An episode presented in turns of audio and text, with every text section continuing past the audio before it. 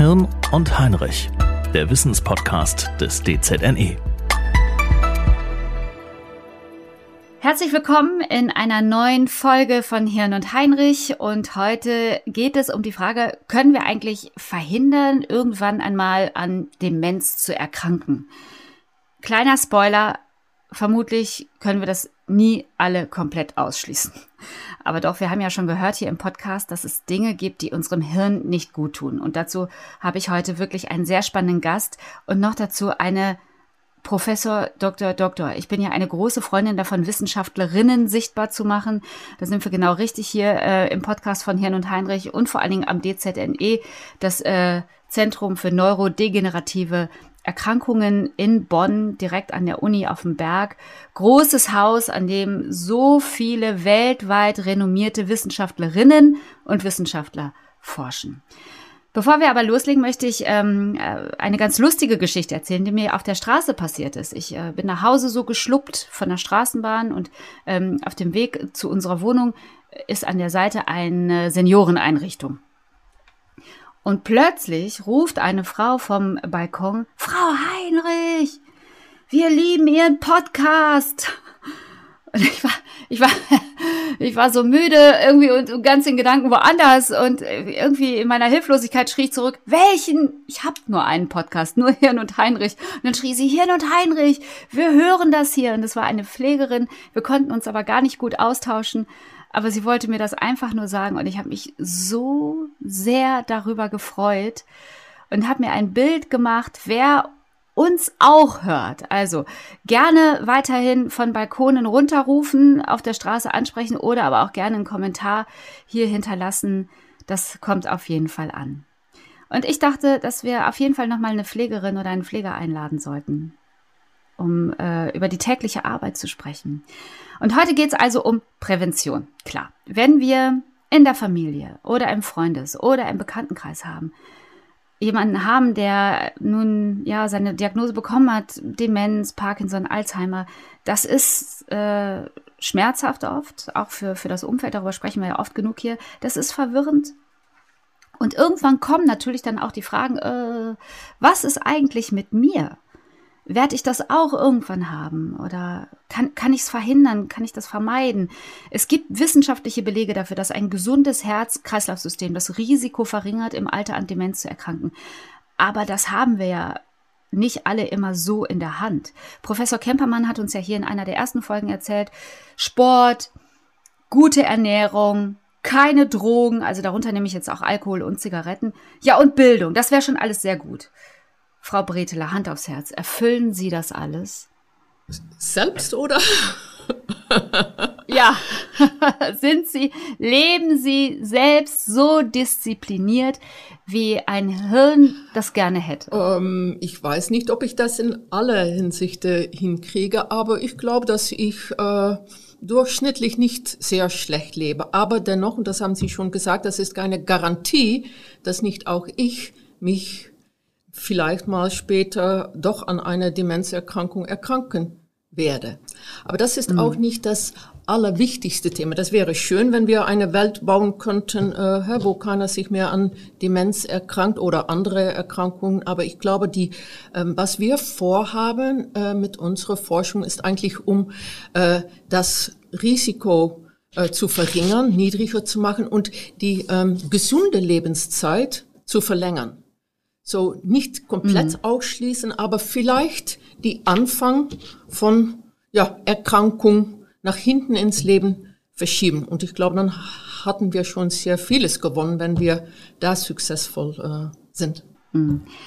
Ich glaube, beim Thema Bildung sind Sie ganz weit vorne. Ich möchte Sie gerade noch vorstellen. Dafür brauchen wir ein bisschen Zeit. Da ist einiges zusammengekommen. Professor Dr. Dr. Monique Brettela ist Direktorin für populationsbezogene Gesundheitsforschung am DZNE. Sie ist Professorin für Population Health Sciences an der Uni Bonn. Sie leitet die Rheinland-Studie, eine der weltweit größten Gesundheitsstudien. Ganz spannend, sprechen wir gleich drüber. Und sie ist Mitglied der Nationalen Akademie der Wissenschaften Leopoldina. Das finde ich auch ganz toll. Und Mitglied der Königlich Niederländischen Akademie der Wissenschaften. Frau Brittler, da ist ja einiges los bei Ihnen. War das grö also wenn Sie nochmal zurückdenken, so so als 15-, 16-Jährige, wenn man sich so überlegt, was fange ich in meinem Leben eigentlich mal an? War das der Plan?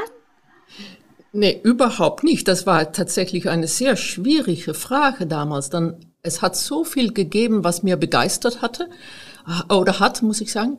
Äh, ich fand eigentlich Medizin war überhaupt nicht äh, am ersten auf meinem Radar.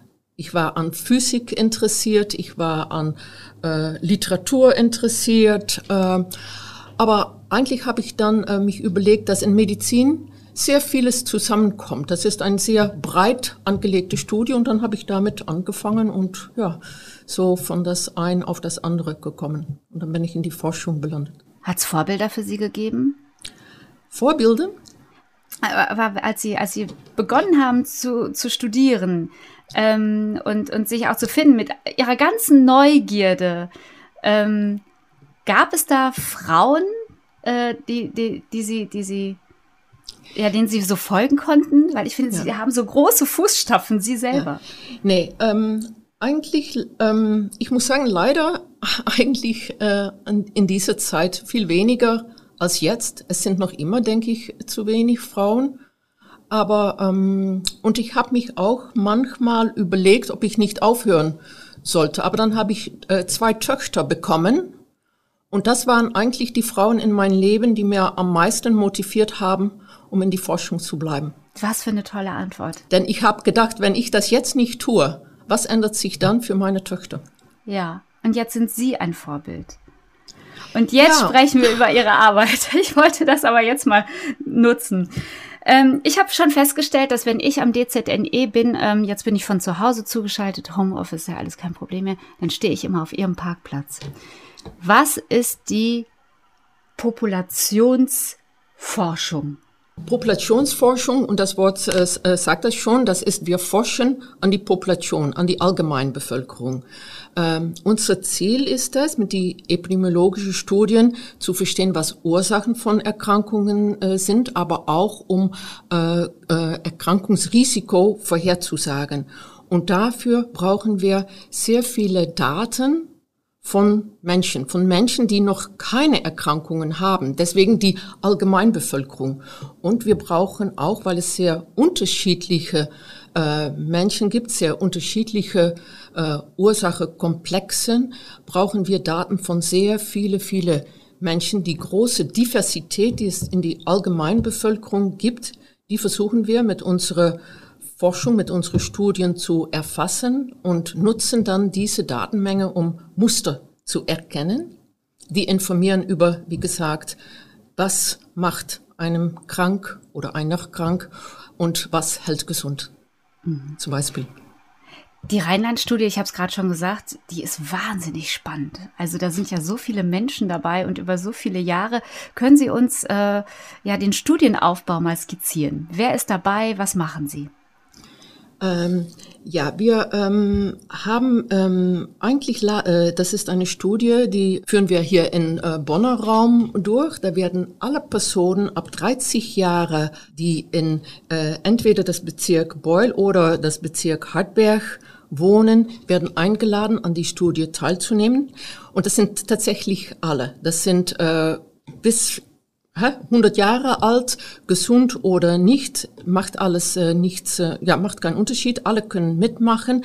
Das Einzige, was wichtig ist, dass die natürlich ihr, äh, ja, Einwilligung geben müssen, um an die mhm. Studie teilzunehmen. So, die müssen zumindestens äh, ja, Deutsch verstehen, denn die Studie wird auf Deutsch durchgeführt. Mhm. All diese Leute, die wir einladen, wir haben diese zwei Untersuchungszentren, da werden wir eine da machen wir eine Bestandsaufnahme von ihrer ganze ja, körperliche Gesundheit, aber auch äh, Fragebogen, auch ja, Verhalten äh, wird äh, nachgefragt, ähm, untersucht. Wir machen äh, Gehirnscans, wir untersuchen das Bewegungsmuster, die ähm, das ähm, wie heißt das, äh, die Herz und Gefäße, die werden mhm. äh, untersucht, die Sinnesorgane und natürlich nehmen wir auch sehr viel äh, Biomaterialien ab. Wir sammeln Blut und Urin und Haare, denn da können wir dann auch später noch sehr viele Informationen aus, ähm, ausholen. Und das machen wir am Anfang, das, das sind wir noch immer damit, das ist, äh, das, wir nennen das die Baseline-Untersuchung, die erste Untersuchung, aber diese Untersuchungen sollten dann eigentlich jeder äh, drei bis vier Jahre wiederholt werden, damit wir nachverfolgen ähm, können, wie die Gesundheit und äh, das Verhalten von unseren Teilnehmern sich über die Jahre äh, hin ähm, ja, entwickelt, äh, verändert. Und aus dieser ganzen Datenmenge können wir dann, ähm, ja, wie gesagt, diese Muster versuchen abzuleiten. Was ich klasse finde, ist, dass ja jeder sich daran beteiligen kann, ja. Also, also in, in Bonn, dass man, dass man ja quasi so als gesellschaftliche Aufgabe, ich äh, unterstütze die Wissenschaft dabei, Antworten zu finden. Und man ist nicht so passiv in, in, in mhm. der Geschichte. Ja, und äh, ich bin eigentlich auch sehr froh, dass so viele Leute sich daran beteiligen, denn das ist, hier brauchen wir tatsächlich die Mitarbeit mit die Bonner und die Bonnerinnen. Ohne die Daten von die Teilnehmer, ja, geht es nicht. Und was auch sehr wichtig ist, dass tatsächlich eine sehr große Verschiedenheit an Personen teilnehmen, denn jeder hat äh, seine oder ihre eigene spezifische Merkmale und wir brauchen diese große Diversität, damit wir auch ähm, Schlussfolgerungen äh, machen können aufgrund von unseren Daten, die äh, ja auf je, für jeder relevant sind.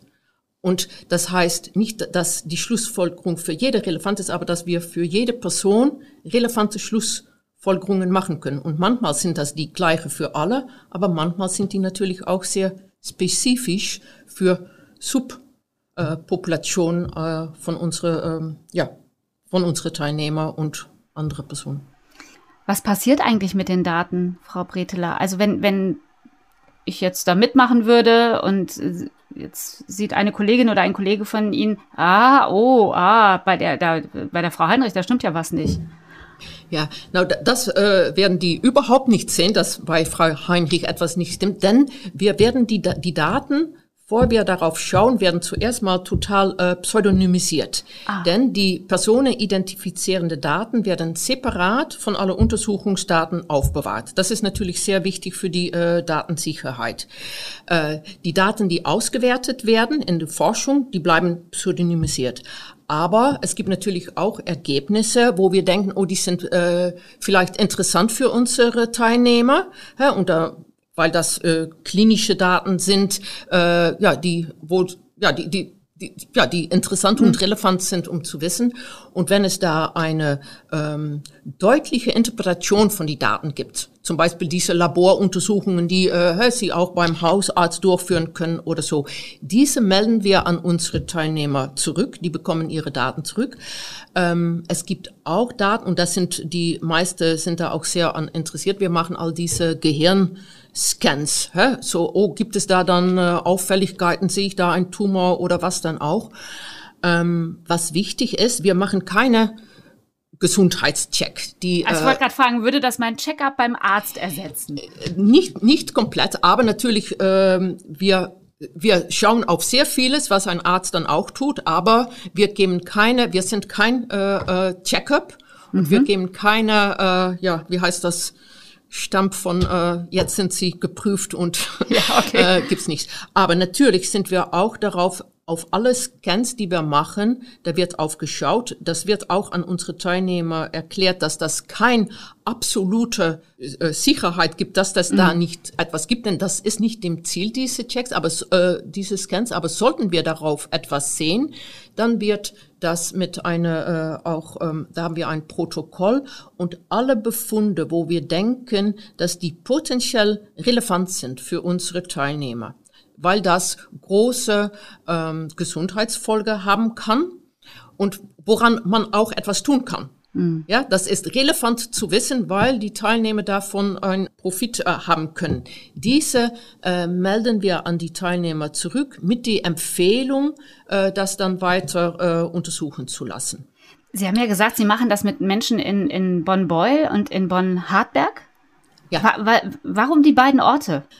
Weil äh, für uns war das, äh, es war wichtig, dass wir ein ähm, Community-based Studie machen, weil wir wollen eigentlich diese Leute über das ganze Leben mitbegleiten. Und wir haben gesagt, ja, die müssen sich alle paar Jahre vorstellen, ne, bei Ihnen. Ja. Genau. Und wir haben gesagt, das ist äh, äh, eigentlich ähm, und das ist auch die Erfahrung von anderen Studien, äh, das ist einfacher, ähm, wenn das auch Teil das äh, ja, Bewusstsein von die Community wird.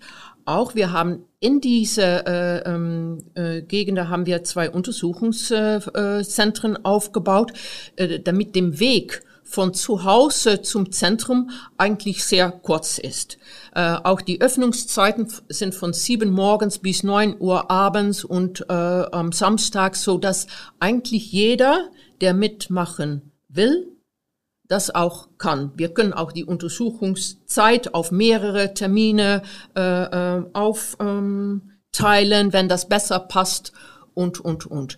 Warum Beul und Hartberg und nicht andere Gegenden in Bonn? Weil ähm, das eigentlich ziemlich stabile äh, Wohngegenden sind im Zentrum, da sind sehr viele von diesen Studenten, die kommen und gehen und was ja, dann auch. Das, das ist natürlich für eine Langzeitstudie Schwierig. weniger gut. Wir, wir wollen eigentlich Leute, die auch ja, länger, über längere Zeit bei uns bleiben. Sie haben 2016 damit angefangen. Wie lange soll die gehen, diese Rheinland-Studie? Mhm. Weil Sie wollen ja eine Langzeitstudie. Ich glaube, wenn ich hier in diesem Podcast schon was von Wissenschaftlerinnen und Wissenschaftlern gelernt habe, dann lange denken sehr lange denken. Wenn wir sprechen über Demenzerkrankungen und andere altersbedingte Erkrankungen, dann wissen wir jetzt, und das sind Einsichten von die letzten Jahrzehnte schon, dass die sich nicht nur im Alter entwickeln, aber dass das eigentlich über die fast ganze Lebensspanne hinausgeht. Das dauert tatsächlich auch Dekaden, von Anfang, von die erste äh, ja, Zeichen, dass sich da schon eine Erkrankung entwickelt, bis zu, dass wir äh, die volle Symptome sehen. Das heißt auch, dass wenn wir wissen wollen, untersuchen wollen, was eigentlich so ein bestimmte ähm, Erkrankungstrajekt auslöst, dass wir eigentlich schon sehr früh anfangen müssen. Wir wissen jetzt, dass äh, die Erkrankungen, die entwickeln sich über Jahrzehnte. So wir müssen auch die Teilnehmer über Jahrzehnte mitbegleiten, damit wir sehen, wie diese Erkrankungen sich entwickeln und auch vielleicht, was bestimmt, ob man da eingreifen kann. Was wir eigentlich gerne wollen, ist nicht nur Krankheiten vorbeugen, aber eigentlich Gesundheit fördern. Ah, das ist ein guter Wenn wir Ansatz. schaffen, die Leute so lange wie möglich gesund zu halten, ja, dann treten die Krank Erkrankungen überhaupt nicht auf. Das ist ein kluger Ansatz. ja. ja. Ähm, was versprechen Sie sich ähm, oder was, was denken Sie, wann Sie so erste Ergebnisse haben werden? Wenn wir erste Ergebnisse haben werden von dieser Studie, meinen Sie? Mhm. Ähm, eigentlich. Ab wann werden Ihre Kolleginnen und Kollegen was davon haben, was Sie da gerade tun? Äh, das haben wir jetzt schon. Wir brauchen nicht zu warten für äh, dass in 30 Jahre plötzlich alle Ergebnisse aus dieser Studie äh, kommen. Jetzt forschen wir. Es, äh, wir haben hier ein, ein großes Team von Forscher. Wir haben auch mehr und mehr äh, Zusammenarbeiten mit Forscher, äh, nicht an unserem Institut, aber äh, hier in Bonn, aber auch international um auf die Lage von die Daten, die wir jetzt schon versammeln, auch jetzt schon äh, ja, relevante ähm, ja, ähm, Einsichten ähm, zu bekommen. Wir haben natürlich die ganze Studie aufgebaut mit diese großen äh, Fragen hä, im Hinterkopf. Wir wollen äh, die Ursachen von Alzheimer verstehen. Wir wollen alles vorbeugen. Aber da gibt es sehr viele kleinere Schritte, die auch relevant sind in so ein großes äh, Prozess. Und äh, zurzeit zum, zum Beispiel, da gibt es schon die Frage, äh, ja, hat äh, Hörverlust äh, damit zu tun, ja oder nein. Da gibt es Studien, die haben gesagt, okay, wenn Leute äh, schlechter hören, äh, dann ist das vielleicht auch, äh, ja, hat das auch einen Effekt oder ähm, auf äh, die Entwicklung von äh, Demenz. Und da haben wir zum Beispiel untersucht, wenn Leute schlechter hören, haben die dann auch äh, ein, ein schlechteres kognitiv funktionieren. Können die diese kognitive Tests schlechter durchfassen? Oder ist das gerade äh, anders, wenn die schon ein bisschen, ja, man, wenn man sehr schlau ist, kann man, auch wenn man nicht alles gut hört, kann man doch so die kleinen Details mal, ähm, ja, ähm, auffüllen. Auffüllen, ja. Und da, und das ist zum Beispiel eine Frage, wo wir uns jetzt schon mit beschäftigen. Und das ist natürlich für die individuelle Person, wenn man es schlecht hört, muss man ein, äh, versuchen, ein Gehörgerät zu haben. Das ist natürlich auch wichtig.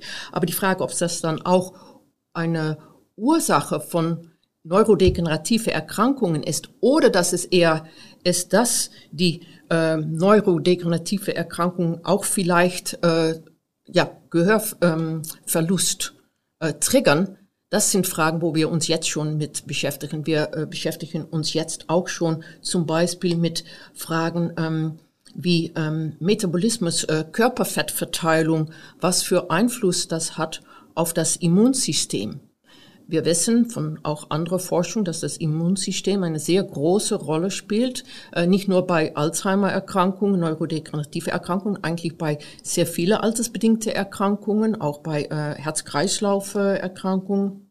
Aber da ist die Frage, was sind Faktoren, die eine Aktivierung, so diese äh, chronische Entzündung von das Immun, äh, ähm, ähm, ja, befördern? Oder können wir da auch äh, Einfluss aufnehmen, um das äh, zu lindern? Und ähm, zum Beispiel die Körperfettverteilung ist interessant, denn wir wissen, ein, ein hoher BMI, äh, Body Mass Index, das ist nicht gut. Ja, das ist die allgemeine äh, Idee. Aber da gibt es riesengroße Unterschiede. Es gibt Leute, die haben eigentlich äh, sehr viel ähm, Fett, ja, wir, wir nennen das das subkutane Fett, das ist das äh, äh, Fett, was sich direkt unter dem Haut befindet, mhm. aber man hat auch Fett äh, rundherum den Organen, ja, im Bauch, ja, das Bauchfett. Ja. Und da ist die Frage, hat diese Verteilung, äh, ja, ist das alles, ist Fett Fett oder gibt es da Unterschiede? Und unsere Studien zeigen zum Beispiel, dass das Fett um die Organe herum das ist das schlimmere Fett, aber insbesondere für Frauen. Und da gibt es so, das gibt es Männer und äh, gibt es Geschlechterunterschiede, äh, aber da gibt es auch eine äh, Präzisierung von ähm, worauf müssen wir schauen, wenn wir sagen, okay, hä, man muss äh, abnehmen, äh, ein zu hohes Gewicht ist nicht gut. Nee, das ist nicht unbedingt dem Fall. Das, da können wir eigentlich in mehr Detail raufgehen und damit auch gezieltere Empfehlungen ähm, ja, an unsere Teilnehmer schon jetzt äh, zurückmelden. Nur ein kleines Beispiel. Wir sprechen über ähm, personalisierte Medizin, ähm, Frau Breteler. Bei allem, was Sie mir erzählen, ist es ja, kann ich davon ausgehen, dass Ihr Ansatz ist, man kann nicht eine Idee für alle anwenden. Genau. Richtig verstanden? Das haben Sie total richtig verstanden. Äh, wie gesagt, äh, oder wie ich das mal manchmal sage, so äh, one size fits all macht nicht, macht keine gute Mode und macht auch keine ja. gute Präventionsempfehlungen. Denn Menschen sind sehr unterschiedlich, verhalten sich sehr unterschiedlich und das ist eigentlich auch Ziel oder eine der Ziele dieser Forschung, um mehr präzise und mehr äh, zugeschnittene Empfehlungen geben zu können. Vorher haben wir über ähm, auch Ernährung, gute, gesunde Ernährung äh, gesprochen. Mhm. Ähm, gesunde Ernährung ist nicht für jeder das Gleiche. Äh, wenn man ein Topsportler ist, braucht man etwas komplett anderes als Ernährung, denn wenn man eine, äh, ja, nur äh, auf dem äh, Couch sitzt. Und das ist vielleicht auch nicht nur die Aktivität, aber das ist vielleicht auch, äh, ja, ob man Erkrankung, Vorerkrankungen hat oder nicht, äh, wie das Gut-Microbiom, die, die äh, Zusammensetzung von die Mikroben in das äh, Darm, äh, wie das aussieht. Das hat auch einen Einfluss auf, wie mhm. wir die Ernährung äh, aufnehmen, aber vielleicht auch die äh, genetische Hintergründe. So, damit versuchen wir eigentlich und das, das Ernährung ist nur ein Beispiel, aber zu sagen, okay, können wir aufgrund von dieser großen Datenmenge Subpopulationen finden, wo wir eigentlich dann gezieltere Empfehlungen machen können, damit Leute auch mehr motiviert werden, die zuzuhören. Äh, ein Beispiel ist das äh, zum Rauchen. Jeder hat, äh, kennt die, die Geschichte von der Großvater, die zwei Pakete pro Tag äh, raucht und dann noch immer gesund äh, ist und alt wird. Ja, genau. Äh, genau. Aber äh, ja, das ist vielleicht, weil er dann eine, ja. eine, eine, gute Gene hatte, weil er gute Gene hatte, sagt weil man. Weil er ja. gute Gene hatte, genau. Ja. Liebe Professor Bretela, jetzt äh, sind Sie ja auch Gast heute in diesem Podcast, weil ich ganz konkret mit Ihnen sprechen möchte über die Frage, ähm, was können wir tun, um das Risiko einer Demenzerkrankung zu verringern? Und bevor wir da dran gehen, ähm, können wir noch mal eine kleine Sache wiederholen aus einem Podcast ähm, äh, aus einer vergangenen Folge. Vielleicht äh, erklären Sie uns noch mal die Bedingungen für eine Demenzerkrankung die Bedingungen für eine Demenzerkrankung, ich denke, dass für die meisten Demenzerkrankten sind die sehr komplex und sehr heterogen. Das heißt, dass da Erbfaktoren eine Rolle spielen. Das heißt, dass Lebensgewohnheiten eine Rolle äh, spielen. Das heißt, dass Verhaltensfaktoren eine Rolle spielen, vielleicht auch Umwelt- und Klimafaktoren sogar. Aber nicht in jede Person in gleicher Maße und nicht in jeder Person das gleiche Komplex von Ursachen. Es gibt Personen, und das wissen wir auch, da, wo eigentlich fast nur genetische Faktoren eine Rolle spielen. Das sind diese ja, erbliche Demenzerkrankungen. Die machen aber eigentlich einen sehr kleinen Teil von alle Demenzerkrankten aus. Die meisten Demenzerkrankten haben ihre, entwickeln ihre Erkrankung aufgrund von, von unterschiedlichen äh, Komplexe von diesen anderen Faktoren. Und darauf, das ist was, was wir auch versuchen zu erforschen. Ja, da, also das nochmal so zum Start für alle zum mhm. Mitkommen. Und jetzt ist natürlich die Frage, was kann ich denn tun, um ähm, das Risiko einer Demenzerkrankung zu verringern? Ich bin weiblich, 45 Jahre alt, ich äh, bin 1,64 groß, ich wiege 62 Kilo, trinke am Wochenende Wein. Ich habe noch nie Drogen genommen und ich rauche nicht und ich mache Sport. Ja, äh, ja. Und dann gibt es keine äh, äh, Summe, die sagen kann, okay, jetzt sind sie okay oder nicht oder da passiert Verflixt. ähm, denn äh, und äh, bei aller Faktoren, die äh, ich soeben genannt habe, da, das spielt auch manchmal vielleicht Glück oder Pech auch noch eine Rolle. Das haben wir nicht äh, in dem Hand. Äh, klar, was wichtig ist, was sie selbst tun können. Und das ist nicht nur, um eine Demenzerkrankung äh, vorzubeugen, aber das ist eigentlich, um sehr viele Erkrankungen vorzubeugen, eine gesunde Lebensstil. Und das, da wissen wir alle, was das heißt, aber das ist sehr allgemein. He? Das ist tatsächlich äh, ja Sport machen, aber nicht zu viel, aber äh, genug. Das ist äh, gesundes Essen, das ist tatsächlich nicht Drogen und und und und. Ähm, das ist natürlich gut. Das ist auch eine Empfehlung, würde ich äh, jeder geben, so ein Lebensstil beizuhalten. Die Frage, die wir uns stellen, ist, können wir etwas darüber hinaus finden? Ja, denn diese Empfehlung können wir schon machen. Und äh, was wir uns von unsere, das Beispiel, was ich manchmal äh, nenne, ist ähm, für ähm, äh, 50, äh, 70 Jahre hat man eigentlich überhaupt keine Idee, ähm, dass Bluthochdruck äh, schlimm war. Ja, das war keine Erkrankung, da äh, gab es keine Therapien dafür.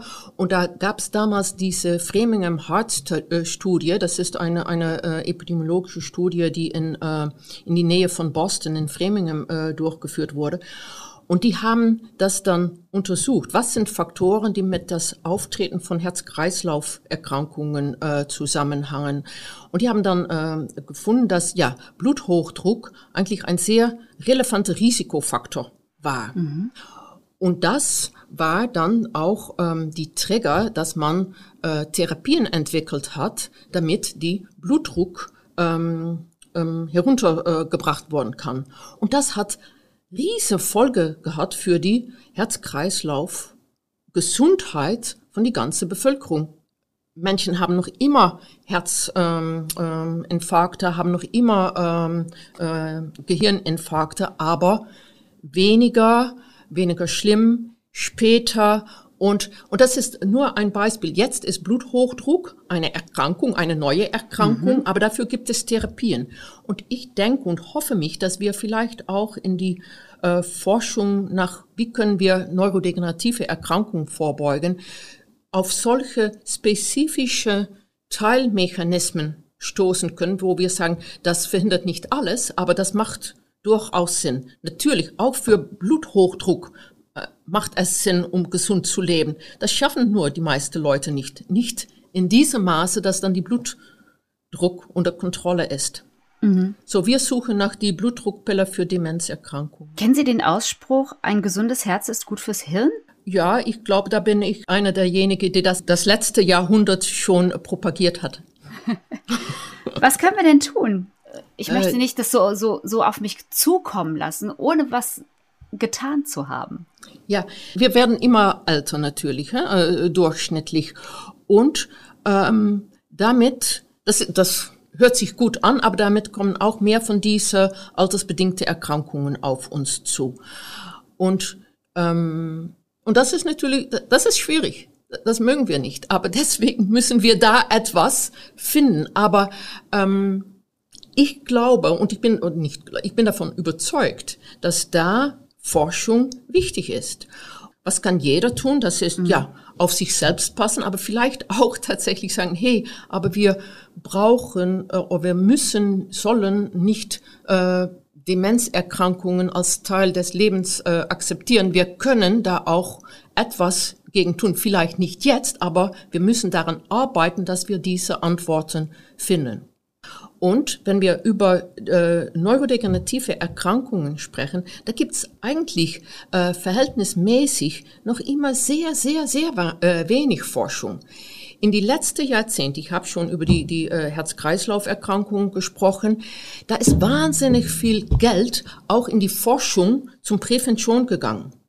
Äh, in der ähm, äh, Krebsforschung, da ist wahnsinnig viel Geld da reingeflossen, um zu forschen, wie man das nicht nur behandeln kann, aber gerade wie man das auch vorbeugen kann, was die Mechanismen sind, was die, wie die Leute sind, die davon, äh, äh, wie heißt das, befallen äh, worden, wie, was man da tun kann. Und ich glaube, die neurodegenerative Erkrankungen, das denen wir verhältnismäßig eigentlich erst am Anfang. Da ist das äh, DZNE, was wir hier tun, das ist gut, aber das besteht erst ja 12, äh, 13 Jahre. Mhm. Sie äh, sind ja Mitglied, äh, wie ich schon gesagt habe, äh, der Leopoldina. Glauben Sie, dass, dass dieses Thema gesellschaftspolitisch schon so angekommen ist? Äh, auch bei der Leopoldina haben wir da äh, kurz über gesprochen, dass das eigentlich noch viel mehr auf der äh, äh Agenda äh, und auf die Forschungsagenda kommen muss. Es gibt jetzt natürlich diese ähm, die nationale Demenzstrategie, aber ähm, wenn man darauf schaut, ist das das ist wichtig, aber da ist die ähm, die Nachdruck ist sehr viel auf die Pflege und das ist wahnsinnig wichtig. Und jeder, der eine äh, ähm, ja Demenzerkrankte in seinen oder ihrer ähm, Umgebung äh, hat, weiß, ja, wir sollen und müssen besser für unsere äh, Demenzerkrankten äh, äh, Erkrankten sorgen und auch für ihre Angehörigen und, und, und. Aber man muss dabei nicht vergessen, dass eigentlich die Langzeitlösung ist nicht in besser sorgen für die jetzige Erkrankten, aber das ist vorausschauen und ja, vorbeugen in der Zukunft. Und ich glaube, dass da ist noch eine ganz große Lücke, die gefüllt werden kann und die auch äh, ja, äh, gesellschaftspolitisch, wie Sie äh, sagen, eigentlich noch äh, besser aufgegriffen werden muss. Aber ganz ehrlich, so sehe ich Politik nicht. Ich empfinde Politik aktuell sehr als, äh, als reaktiv. Also als, als ähm, wir reagieren eher auf das, was gerade ist, statt äh, sehr weit im Voraus zu denken. Genau. Genau, aber wenn wir, und ich, ich finde das eigentlich interessant, wenn wir auf diese ähm, ähm, WHO-Ziele mhm. äh, schauen, hä? Sustainability, ja. das ist so ein, ein Nachhaltigkeit. Und das ist natürlich ein Riesenthema, ist es, sollte es auch sein, von unserer jetzigen Gesellschaft. Und das hat nicht nur mit die äh, Erde zu tun, das hat auch mit unserer eigenen Gesundheit zu tun. Und Sustainability ist nicht nur reagieren, das ist vorausschauen. Und da, da, da, da können wir noch sehr, sehr, sehr viel äh, tun. Und das ist eigentlich auch, was wir mit unserer Forschung vorhaben. Hm. Das, das ist ja das, was wir auch mit diesem Podcast wollen. Wir wollen ja darüber reden, aber wir wissen auch, wir zwei, ähm, über Demenz und über all diese neurodegenerativen Erkrankungen. Ja. Darüber informiert man sich ja erst, ja. wenn man betroffen ist. Also die wenigsten kümmern sich vorher drum. Weil so funktioniert ja das Leben nicht. Das stimmt, aber doch, da bin ich, ich, ich, ich, ich bin, denke ich, ein positiver und optimistischer Mensch. Ans oh Gott, wirklich so pessimistisch. nee, nee, nee, aber ansonsten ist das auch schwierig, natürlich solche Langzeitstudie äh, durchzuführen. Ja, das stimmt. Aber da hat sich, und all, alles geht immer äh, viel zu langsam. Aber wenn ich mit der Forschung angefangen habe, und das war Anfang 90er Jahre, hab, haben wir dann eine Studie aufgebaut in äh, die Niederlande und da wollten wir auch Demenzforschung machen. Und das war auch eine Bevölkerungsstudie. Und damals äh, haben wir uns nicht äh, getraut zu sagen, dass wir Demenzforschung machten, denn das war ein Tabuwort. Ja. Und äh, ich glaube, da hat sich in 30 Jahren schon etwas geändert, dass auch die Position von Personen mit Demenz, die werden nicht hä, versteckt, keiner schämt sich mehr für die Demenzerkrankung, das wird anerkannt und ich glaube, das ist ein wichtiger erster Schritt. Auch mit der Krebsforschung hatten wir das in der Vergangenheit. Das war äh, vorher war auch eigentlich ein Tabu von Krebs zu sprechen, weil das ja eine ja, Doom-Diagnose war. Jetzt ist das eine offene Erkrankung. Ich glaube, dass auch mit dieser ja, Emanzipierung der neurodegenerative Erkrankungen je mehr wir darüber sprechen, und das machen Sie dann auch tatsächlich mit diesem Podcast sehr äh, gut und richtig, denke ich, dass das auch dann ein Thema wird, wo man äh, sich realisiert, dass das jeder von uns betrifft. Und wie gesagt, das ist, wenn diese Erkrankungen sich über ein Leben hinaus entwickeln, heißt das, dass man nicht warten kann bis ins hohe Alter, um zu sagen, und jetzt ist das erst relevant. Nee, das ist schon relevant von, ja, früher an. Und das ist, deswegen ist das eigentlich, geht's mir mehr um zum Beispiel Gehirngesundheit, dann um Demenz, ähm, Prävention. Und das ist natürlich sehr eng miteinander verknüpft. Aber ich glaube, Gehirngesundheit ist, ähm, ist ähm, mehr ähm, umfassend, hat auch mehr positive äh, Erfol Erfolge. Das ist eigentlich, äh, ja, und das ist nicht, das hat natürlich auch äh, positive ähm, wie sagt, äh, Konsequenzen für äh, auch das psychische äh, Wohlbefinden, auch vielleicht für äh, andere Aspekte des, äh, des ganz ja, körperliche und psychische äh, Wohlsein. Können Sie einen, einen Wendepunkt in Ihrem wissenschaftlichen Leben ähm, festmachen, einen quasi so einen Meilenstein, wo, wo Ihnen genau das bewusst geworden ist, dass es exakt darum geht, nicht darum, eine Erkrankung zu bekämpfen, sondern die Gesundheit zu erhalten? Ähm, ja, da, ich, ich glaube, da war, ähm, na, vielleicht gab es da, da einige Wendepunkte, aber ein wichtiger war natürlich, äh, wenn ich, äh, äh ich habe Medizin studiert und dann habe ich mich äh, entschieden, um äh, am Ende nicht äh, in die Patientenversorgung zu gehen, aber in die Forschung. Und tatsächlich in die epidemiologische Forschung, weil ich denke, dass ähm, ja vorbeugen ist besser dann heilen. Das ist eine Plattitüde, aber die ist äh, Plattitüde sind vielleicht da, weil die oft so richtig sind, ne? Und weil sie verstanden werden. Genau. Ja. Aber das ist, da bin ich, das, das ist für mich ist das tatsächlich ein sehr, äh, ja, äh, relevante äh, Überzeugung. Ein anderes ähm, Wendepunkt vielleicht war auch, wenn ich mich überlegt habe, nach Deutschland zu kommen. Äh, denn und, und das war mehr, wie, wie, was brauchen wir? Ich habe mehr als 20 äh, Jahre in den Niederlanden geforscht, auch Populationsforschung, und dann äh, gab es diese Möglichkeit, ähm, um nach das DZNE zu wechseln, ein, ein neues Institut, die wollten äh, die, die, die äh, ähm, auch Populationsforschung aufbauen und dann habe ich mich überlegt, muss ich das überhaupt tun? Ich war da gut äh, angesiedelt in den Niederlanden, erfolgreiche Forschung, ähm, aber ähm, was immer schwierig war und auch noch ist, ist die, ähm, die unterschiedliche Forschungsbereiche miteinander äh, zu verknüpfen. Interdisziplinär. Interdisziplinär, transdisziplinär. Und die Idee von das DZNE war, um hier ein transdisziplinäres Forschungsinstitut aufzubauen. Und das war mir eigentlich sehr wichtig. Wir haben in der 90er Jahre von letzter äh, Jahrhundert schon ähm, Beobachtungen gemacht, die eigentlich erst in die letzte Dekade auch äh, durch die Grundlagenforschung äh, aufgenommen oder entdeckt wird. Das sind Dekaden von ja eigentlich Zeit verloren gegangen, weil Personen in sehr unterschiedliche ja, Bereiche arbeiten. Und auch die, äh, in die andere Richtung. Es gibt natürlich äh, neue Einsichten aus der Grundlagenforschung, die wir eigentlich in unserer äh, Beobachtungsstudie sehr gut überprüfen können und schauen, hey, wenn man das äh, äh, Experimente an äh, ähm, Tiermodelle oder äh, Zellmodelle macht, wie funktioniert das dann eigentlich in, ähm, in Menschen?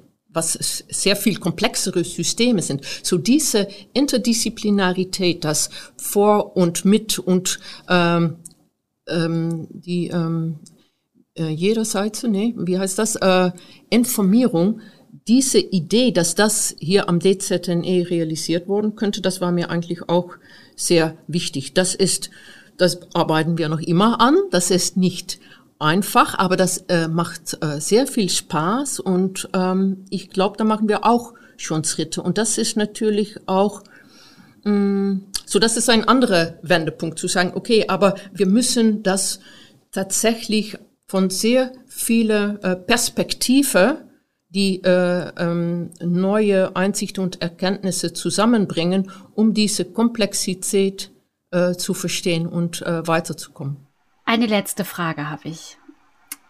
Und die mhm. stelle ich immer am Ende des Podcasts. Was ist Ihr Wunsch? Was ist Ihr Forschungsziel? Mein Forschungsziel. Was sagen Sie, das ist etwas, Monique, das, das musst du geschafft haben, das ist auf dem Zettel. Ja, ähm, für mich Forschung ist, ähm, wie heißt das, es ist ständig im Gange. Ne? So, ähm, wir bauen auf äh, Erkenntnisse der Vergangenheit auf und äh, die, die äh, ähm, künftige Forscher bauen auf unsere äh, Erkenntnissen äh, auf. Und äh, manchmal werden die äh, vorübergehend aus dem Auge verloren und die äh, tauchen dann wieder auf. Äh, für mich, ich, ich möchte mit meiner Forschung zu einer besseren Gesundheit für heutige und zukünftige Generationen beitragen.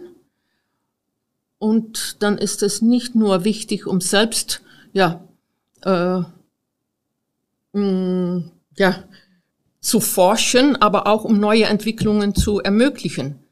Ähm, und ich glaube, dass wir, ähm, ja, als Epidemiologen denke ich, dass das immer auf Grundlage gute Daten äh, geschehen muss. Und da äh, wollen wir äh, zu beitragen. Ich glaube auch, dass das äh, wichtigste, aber auch das schwierigste Teil von Forschungsarbeit ist, die richtige Frage zu stellen. Und ähm, das versuchen wir hier mit die Rheinland-Studie. Die große Fragen, die wir wahrscheinlich die erst hä, im Laufe der Zeit beantwortet werden sollen, aber wir stellen die Frage, wir äh, legen jetzt hier die Grundlage, damit äh, ja, in die nächsten Jahre, Jahrzehnte gute Antworten gefunden werden können. Und wenn das so weitergeht, dann denke ich, habe ich meine Beiträge äh, schon geliefert. Wenn Sie uns am Anfang des Gesprächs erzählt haben, dass Sie mit 15, 16 überlegt haben, was möchte ich mal machen, war es doch genau diese Neugierde, die Sie immer noch antreibt. Wie klasse. Ich bedanke mich ganz herzlich für das Gespräch bei Professor Dr. Dr. Monique Bretela, Direktorin für populationsbezogene Gesundheitsforschung am DZNE Professorin für Population Health Sciences an der Uni Bonn, leitet die Rheinland-Studie und ist Mitglied der Nationalen Akademie der Wissenschaft Leopoldina. Und Frau Bretela, ein persönliches Wort, Sie sind wirklich ein Role Model. Ich finde das so klasse. Und ähm, ich bin mir ganz sicher, dass Sie ein großes Vorbild für viele, viele andere Wissenschaftlerinnen sind. Danke fürs Gespräch. Vielen Dank an Ihnen.